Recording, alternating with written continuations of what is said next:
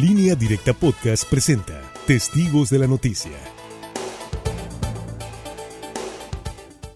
Ya en la mesa, ya en la mesa de análisis de Testigos de la Noticia, gracias por continuar con nosotros en este espacio. Saludo con muchísimo gusto a la doctora Treguerra. Doctora, ¿cómo está? Muy buenos días. Buenos días. Un gusto también a Javier Cabrera. Javier, ¿cómo estás? Muy buenos días. Muy buenos días al auditorio. A Francisco Arizmendi. Francisco, ¿cómo estás? Muy buenos días. Buenos días, Sinaloa. Buenos días, pues hay varios temas, sin duda eh, vale la pena retomar el recorte que está haciendo el gobierno federal de 18 mil millones de pesos a los estados. En Sinaloa ya suman 900 millones de pesos, decía el gobernador, 800 millones de pesos hace un par de meses. Y en esta última quincena, ayer, 100 eh, millones de pesos de recortes de las llamadas participaciones federales, lo que metió en apuros, decía el mandatario estatal, eh, para entregar los apoyos que por ley tienen que distribuir a la UAS, al ISTESIN y a otras dependencias. Inclusive, pues señalaba que tuvieron que solicitar un préstamo de corto plazo para poder no dejar sin quincena a nadie. Eh, señaló, eh, entre otras cosas, ¿no? Y bueno, se han quejado ya algunos alcaldes. Eh, hemos tomado testimonio de la alcaldesa de Angostura, que literalmente dijo que estaban en quiebra, del alcalde de Choix por estos recortes que son fundamentales de las participaciones federales, Concordia, Cosalá, el Fuerte también, Guasave, lo ha dicho la alcaldesa, hay de todos los partidos, obviamente, eso no es por partido, Nabolato y Salvador Alvarado. Eh, incluso Culiacán comentó eh, ayer la tesorera que el recorte era por alrededor del 10% de las participaciones federales y que, pues bueno, estaban priorizando el pago de la quincena a los trabajadores, pero sí se habían metido en aprietos. ¿A qué se debe esto? No es una decisión discrecional tampoco del gobierno federal, es una baja en la captación de eh, impuestos, de ingresos, y bueno, pues el golpe viene a pegar a los estados y municipios en tiempos de pandemia cuando más se requieren apoyo y cuando más exigencias sociales hay, ¿no? También, doctora Tere Guerra. Sí, recientemente vimos una entrevista del que era el exsecretario de Hacienda, del que era secretario de Hacienda, Carlos Ursúa, decía que el gran problema que tenían los gobiernos y en general México tiene que ver con la baja recaudación. No estamos hablando de tiempos de pandemia, estamos hablando de una condición de normalidad. De todas maneras, México comparado con el resto del mundo es de los países que menos recauda. Hay que recordar que México tiene más del 50% del empleo en la informalidad significa que no hay este, aportaciones de empleadores, microempleadores que no tienen registrados ni a la seguridad social, pero tampoco pagan impuestos. También hay que recordar que en México lo que es la gran empresa y quienes tienen la gran riqueza, porque México tiene la característica de que hay algunas familias, pocas, pero algunas, pues realmente bastante empoderadas. Por, por algunos años México tuvo al hombre más rico del mundo, que fue Carlos Slim, no está ahorita como el más rico del mundo, pero sigue estando entre los primeros 10 hombres más ricos del mundo. Entonces, ¿qué es lo que sucede? Tampoco la gran empresa contribuye como contribuyen en otros países. Entonces, históricamente México tiene una baja recaudación y si a esto le sumamos la condición extraordinaria que se está viviendo por la pandemia, evidentemente la recaudación se cayó. Esto va a generar una distribución menor de recursos, tanto a ayuntamientos como a los estados. Escuchaba por la mañana la entrevista del gobernador Luis Alberto donde dijo que les había llegado menos participaciones federales y que eso había significado una dificultad para el pago de la nómina de ISTESIN por los jubilados y pensionados que tiene ahí la sección 53 y que había generado también una dificultad para las aportaciones de la Universidad Autónoma de Sinaloa. Y también comentaba la posibilidad de que el próximo mes sucediera lo mismo.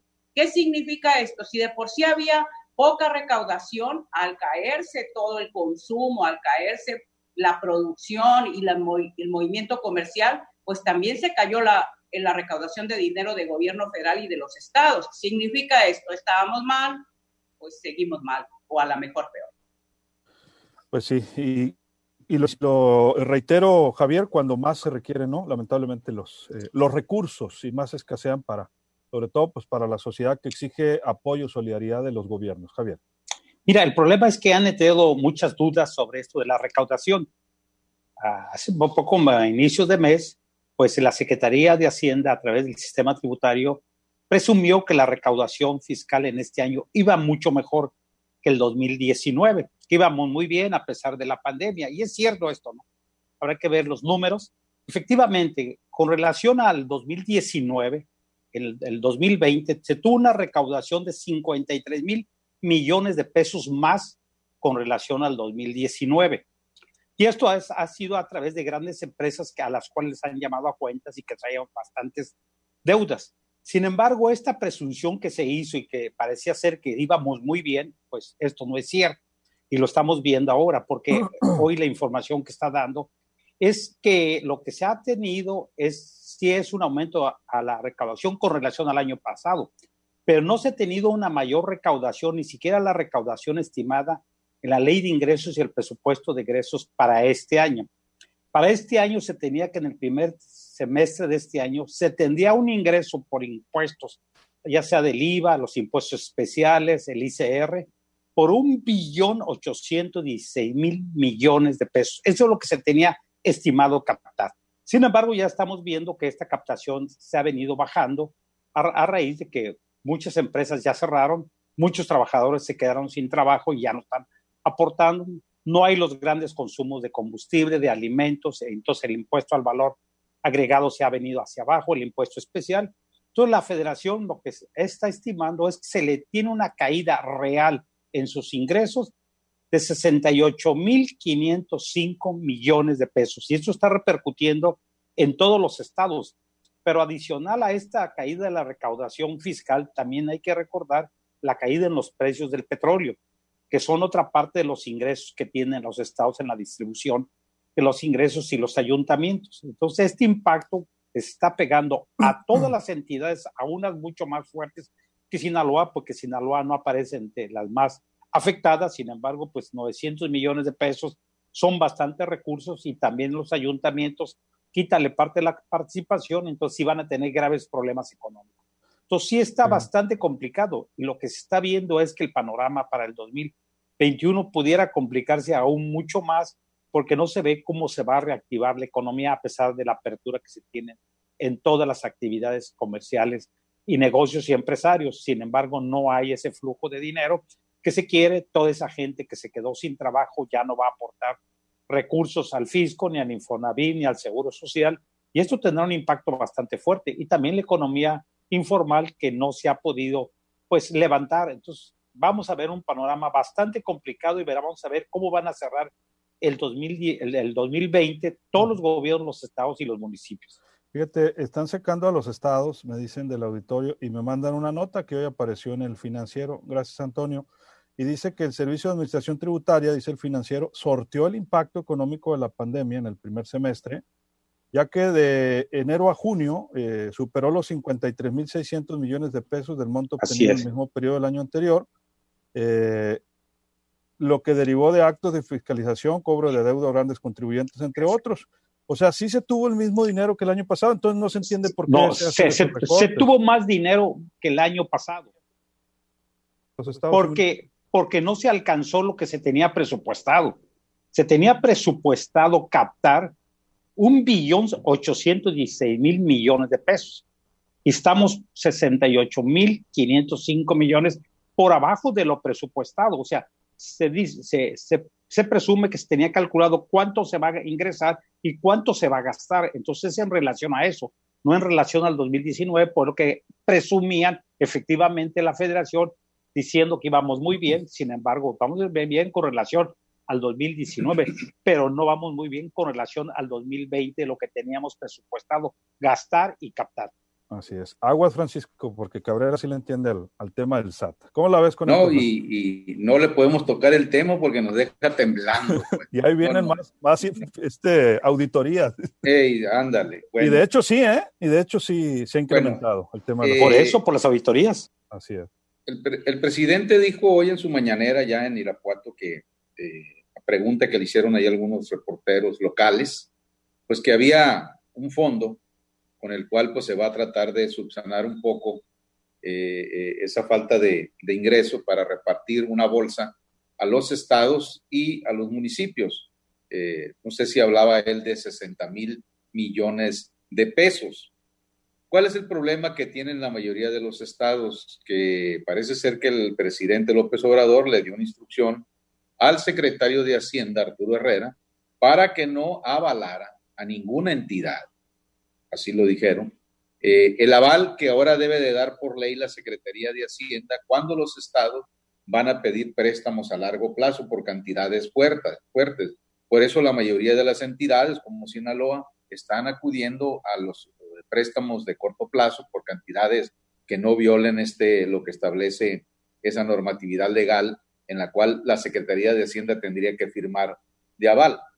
¿Por qué no ha sido peor eh, eh, el, el, problema económico en cuanto a la recaudación en México? Primero, porque el hecho de que ya no se exente a nadie de impuestos, sobre todo los núcleos empresariales que eran los que se iban grandes con la exención de impuestos, eso también ha permitido que muchas empresas, ya sabemos cuáles son, pues han tenido que pagar, inclusive a petición pública del propio presidente López Obrador, hay empresas que han tenido que pagar este, miles y miles de millones de pesos al fisco.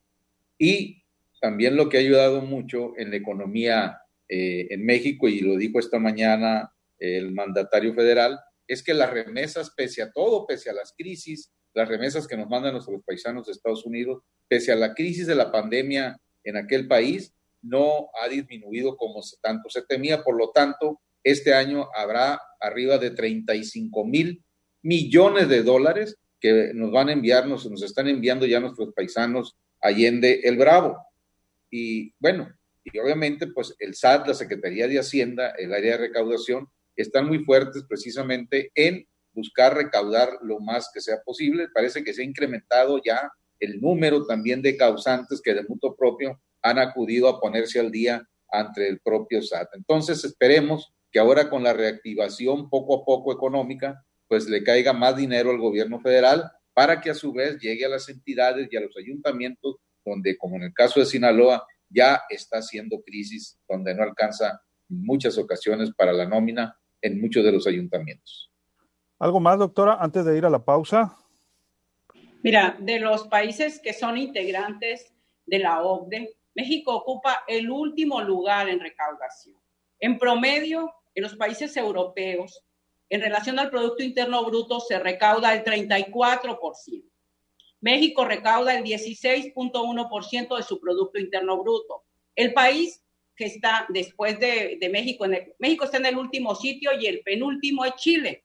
Fíjense nada más, Chile tiene 21% del Producto Interno Bruto, o sea, cinco puntos más arriba de México. Estados Unidos, que es un país que tampoco está en los primeros sitios en cuanto a recaudación, los países europeos tienen más recaudación, uh, recauda el 24% de su Producto Interno Bruto. ¿Qué es lo que dicen los expertos? ¿Por qué en México es tan baja la recaudación? Tiene que ver mucho con el tema de la informalidad. Y dicen que ha sido una mala decisión en México asociar en la nómina de los microempleadores el tema pago de Infonavit y pago seguro social, porque entonces se hace muy costoso este pago de impuestos, porque no solamente cuando haces empleo formal vas a pagar al, a Hacienda, sino que también tienes que pagar Infonavit, o sea, la cuota de vivienda y tienes que pagar la seguridad social. Entonces, han sugerido desasociar esto para poder tener más recaudación en lo que respecta a la micro y la mediana empresa. O sea, históricamente México tiene una baja recaudación. Yo sé que mucha gente que nos oye va a decir, oye, pero si yo no pago muchos impuestos, pago el tema del IVA, sí, pero también hay que recordar que México tiene un esquema de devolución de IVA para gran empresa, que ha sido bastante conflicto esto, y que hay impuestos que en México no se están recaudando como en otros países. El tema del comercio exterior, el tema de la riqueza generada. Más allá del empleo informal, están los grandes contribuyentes que no están pagando lo que deben. Si a esto le sumamos esa baja recaudación que históricamente hay en México, la situación extraordinaria que estamos viviendo, evidentemente hay una complejidad. Y como dice Javier Cabrera, no es solamente en relación a 2019, es relación al gasto proyectado. Y hay que considerar que ahorita el servicio de salud ha estado requiriendo bastante gasto. Eso también hace otra dificultad. No se ha podido responder realmente a las exigencias de la pandemia como se debe. Mucha gente ha tenido que gastar. Se vive una situación económica complicada, sin duda, en el mundo, en México, y esto está impactando las finanzas públicas. Vamos a ir a una pausa, doctora, y regresamos, por supuesto, con usted, con Javier, con Francisco y todo nuestro auditorio. Y en los comerciales nos quedamos en línea directa, televisión. Luis Alberto Díaz, en línea directa. estamos platicando de, le recuerdo que vamos a descansar unos días en Testigos de la Noticia, eh, los próximos, a partir de hoy, de hecho, hoy sería el último día y un servidor también estaría descansando eh, algunos días durante esta, eh, durante pues las próximas semanas ya estará por aquí en la mañana con usted Omar de la Rocha y por las tardes nuestro compañero Rogelio Félix. Y avisamos con tiempo, pues para que no se preocupe por nosotros, ¿no? Estamos bien de salud, estamos todo bien, pero sí hace falta, ¿no? Este, como decían en antaño, borrar un poquito el cassette, ¿no? Porque han sido días muy difíciles, prácticamente pues no paramos esta vez en Semana Santa, hemos estado pues todo el año, ¿no? Como todos ustedes, eh, y aunque pues no, no salgamos eh, quizá en unas vacaciones convencionales, pues sí es importante un, un descanso de, de, todos estos temas que estamos viviendo. Eh, vamos a comentarios finales, justamente nos quedamos contigo, Javier, ¿verdad?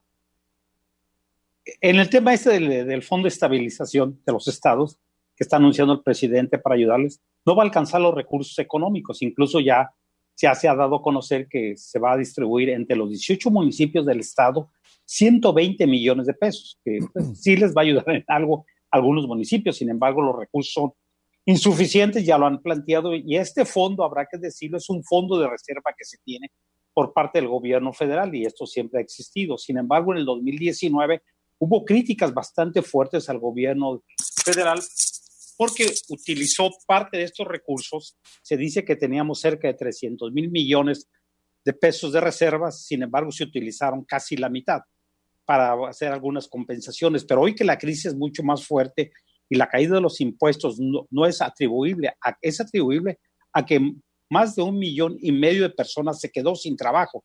Estas personas ya no están haciendo aportaciones de impuestos los consumos se cayeron de todos los alimentos, productos, servicios igual se cayeron, el consumo de gasolina, de productos de cigarros, de refrescos, que son uno de los impuestos especiales que se les han venido cayendo en 68 mil millones de pesos. Esto es a raíz del COVID y esto es lo que se está teniendo el impacto y lo que se espera es que este impacto pudiera ser mucho más agudo para terminar el segundo semestre del 2020. Es un problema económico no solamente en México, a nivel mundial lo que estamos viendo.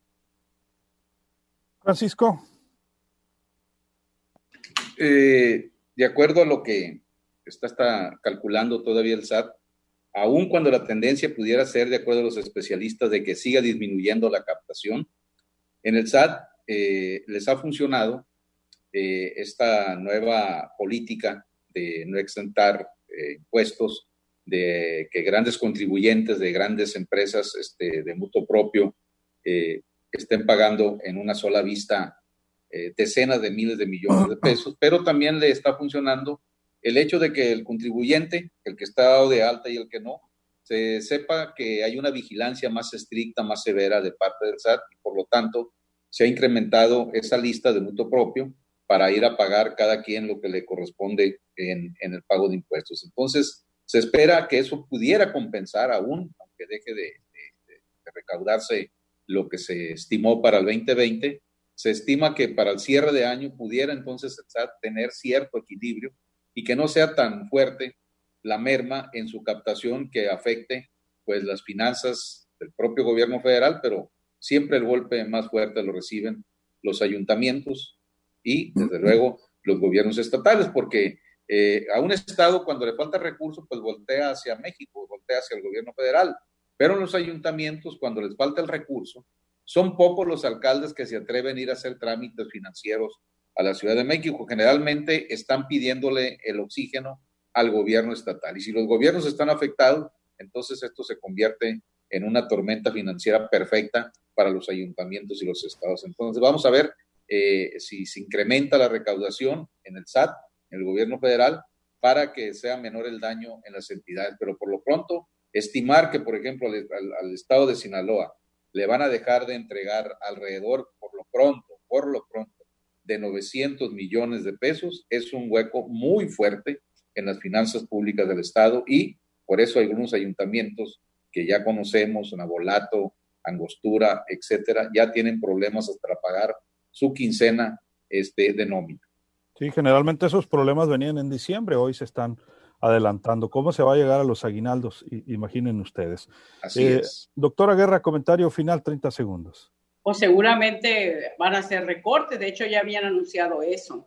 Yo creo que el, el, problema se agudizó. Si recordamos, dos son de los grandes impuestos, más allá de la contribución de nóminas y eso, que es el impuesto especial sobre productos y servicios, que se cobra en muchos. Eh, la gasolina, por ejemplo, bajó el consumo de gasolina, aparte del tema de la crisis del petróleo, que también impactó porque México tuvo menos ingresos por, la, por el tema del petróleo, pero hubo menos consumo de gasolina, hubo menos consumo en restaurantes, en comercios, eso cayó el IVA. Entonces, obviamente, los, los estados, el país en general recaudó menos. Y hay que decir, en la pandemia hay que gastar más.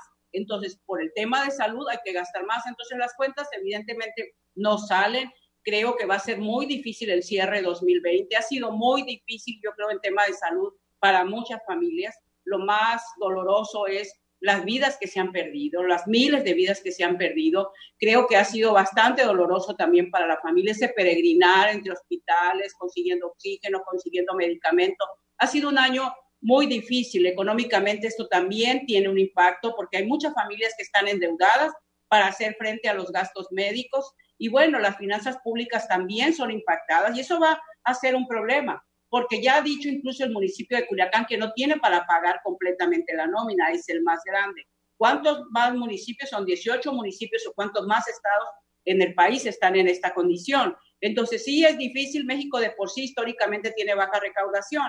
Esto yo creo que era algo que el presidente debió haber calculado. Yo creo que la, ese cálculo no lo hizo. Él dijo, combatiendo la corrupción alcanza para repartir. No, México históricamente ha recaudado poco, Así que efectivamente en esta condición sí es difícil sostener programas como los que hay, apoyo a adultos mayores, apoyo a ninis, a, jóvenes que no estudian ni trabajan, en fin, a lo mejor ahí debería hacerse una revisión también. Muchas gracias, doctora. Muy buenos días. Buenos días y bueno, pues nos vemos en dos semanas más o no sé cuántos días más. Ándele pues, muchas gracias, que descanse también. Bueno, en la tarde vamos a estar, pero digo para el auditorio de la mañana. Así es. Gracias, doctora. Fuerte abrazo. Javier, nos vamos, 30 segundos. Bueno, habrá que decir que también las, las, contribuciones estatales se cayeron. El gobernador hace una semana dijo que estima que son ciento, 125 millones de pesos, lo que ha dejado de captar el Estado por ingresos propios, también por la misma situación. Entonces, se les complica en las entidades federativas. Muy buenos días al auditorio. Sí, a ver si se recupera un poco la captación de impuestos en general, ¿no? En julio es, es obvio que sí han bajado por situaciones que ya sabemos. Javier, muchas gracias. Buenos días. Nos vamos, Muy buenos días, auditorio. Nos vamos, Francisco, 30 segundos. abundando un poco lo que decía la doctora Terry Guerra, el director de Pemex, Octavio Romero, dice que la gente guardó su automóvil, su automóvil todo el mes de, de marzo, de perdón, de abril y mayo, y señala que pues en esos dos meses dejó de venderse la gasolina en un 65%. Y uno de los impuestos que le entra al gobierno todo el día, cada segundo, el más fresco, es el, son los impuestos que tiene precisamente cada litro de gasolina que consumimos. Es decir, por todos lados pegó y nosotros como ciudadanos pues tuvimos la tragedia que cuando la gasolina llegó a estar a 13 pesos, pues no podíamos salir, efectivamente. Y cuando ya nos dijeron pueden salir tantito, pues ya estaba otra vez la gasolina en 18, en 20 y hasta en 21 pesos. Es decir, no la ganamos por ningún lado. Por mientras tanto, pues este, qué nervios, mala tarde ya cerramos. Este, las vacaciones. Oye, dice aquí que, que, qué bueno que vamos a descansar unos días, que bien merecido. Y dice Guillermo Sánchez, muchas gracias a todos por sus buenos deseos. Dice, Qué bueno para avisar, dice lo de las vacaciones. Ahí sí, dice. Ahí sí, ¿verdad? Claro que sí, muchas gracias. Pancho parece, Pancho parece adolescente con los nervios de. Oye, y eso que no, hay que no hay chance de viajar como antes, ¿no? Ahora sí sabemos lo que era un lujo, era un lujo viajar. Así es. Pues, eh, Verónica Herrera pregunta con precisión que si cuándo regresamos, Luis Alberto. Luis Alberto regresa, me parece, ¿cuándo, Luis? Yo regreso como el 29, por ahí, 28, 29, y, y creo que quedamos el 3, ¿verdad? La mesa. El 3 de agosto. El 3 de agosto. bueno, bueno, se corta, se corta. el, 3, de agosto. bueno, ah, yo te, estaba creyendo. estas aplicaciones, hombre, que... ¿Quieres el 3 de septiembre? ya con Buenos días, Sinaloa. Ya, con las fiestas patrias, como quiera, ¿verdad? Gracias a todos. A nombre de todo este equipo de periodistas, se queda bien acompañado con buena música, por supuesto, en esta estación en RSN, Grupo Más Fuerte en Comunicación. Recuerde a la una de la tarde, estamos con usted de nuevo con la información al momento y la información al momento a la de ya en línea directa portal.com. Soy Luis Alberto Díaz, que la pase de lo mejor. Acabas de escuchar Testigos de la Noticia en línea directa podcast.